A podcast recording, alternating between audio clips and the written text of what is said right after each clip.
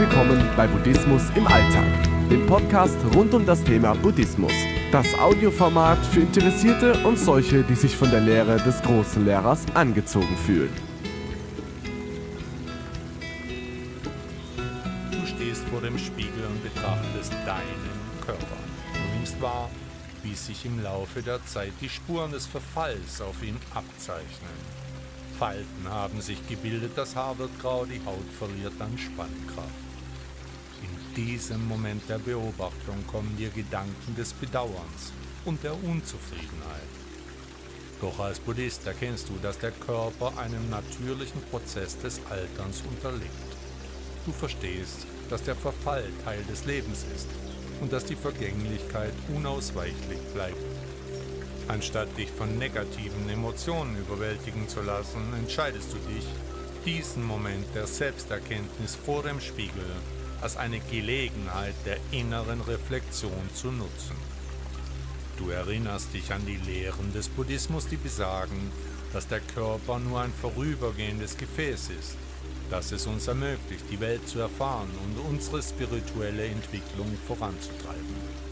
Du erkennst, dass die äußere Erscheinung des Körpers nicht das Wesentliche ist, sondern vielmehr die Qualität deines Geistes und deine inneren Qualitäten. Indem du dich von der Fixierung auf das Äußere löst, beginnst du dich auf die Schönheit und Einzigartigkeit deines inneren Wesens zu konzentrieren.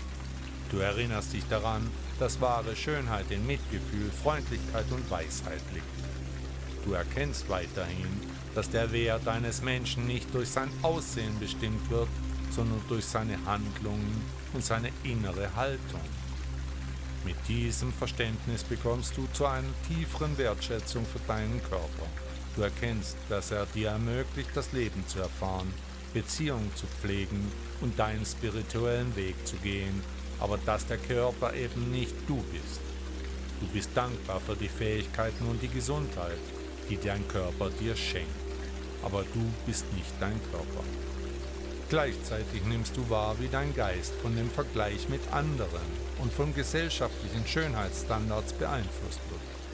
Du erkennst die Gefahr, dich in einem Zustand des Selbsturteils und der Unzufriedenheit zu verlieren, und du erinnerst dich daran, dass diese Vergleiche und Urteile dir letztendlich kein wahres Glück bringen werden. Als Buddhist strebst du prinzipiell nach innerem Frieden und Gelassenheit. Du lässt los von dem Drang, dem Alterungsprozess zu widerstehen oder nach einer ewigen Jugend zu streben. Stattdessen akzeptierst du die Vergänglichkeit des Körpers als ein natürlicher Teil des Lebenszyklus. Du ermutigst dich selbst, Mitgefühl und Freundlichkeit gegenüber dir selbst und anderen zu entwickeln.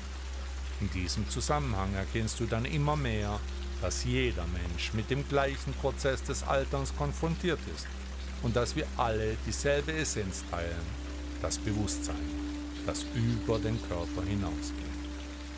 Letztendlich erkennst du dann, dass das wahre Glück nicht von äußeren Umständen abhängt, sondern von deinem inneren Zustand, von deinem wahren Ich.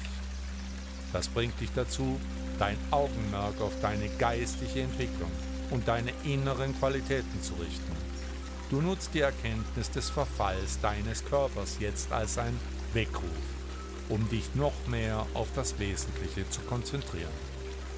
Du vertiefst immer weiter deine spirituelle Praxis, indem du regelmäßig meditierst und deine Achtsamkeit weiter schulst. Du erkennst, dass der Körper zwar sterblich ist, aber dass dein Bewusstsein über den Körper hinausgeht. Und du bist dir bewusst, dass du nicht nur dieser vergängliche Körper bist, sondern eine tiefere, zeitlose Essenz. Du erkennst, dass diese Qualitäten den wahren Reichtum eines Menschen ausmachen und dass sie unabhängig von äußeren Umständen gedeihen können. Die Erkenntnis des Verfalls deines Körpers, deinem Spiegelbild, erinnert dich daran, die kostbare Zeit, die dir gegeben ist, sinnvoll zu nutzen. Und jetzt priorisierst du das, was dir wirklich wichtig ist und investierst deine Energie in sinnvolle Beziehungen, persönliches Wachstum und das Wohlergehen anderer. Denn der Weg ist wie immer das Ziel. Buddha sagte dazu einmal, der Körper ist vergänglich, unvollkommen und unterliegt dem Leiden. Er ist jedoch auch ein Tempel des Geistes und ein Werkzeug für die Verwirklichung des Erwachens.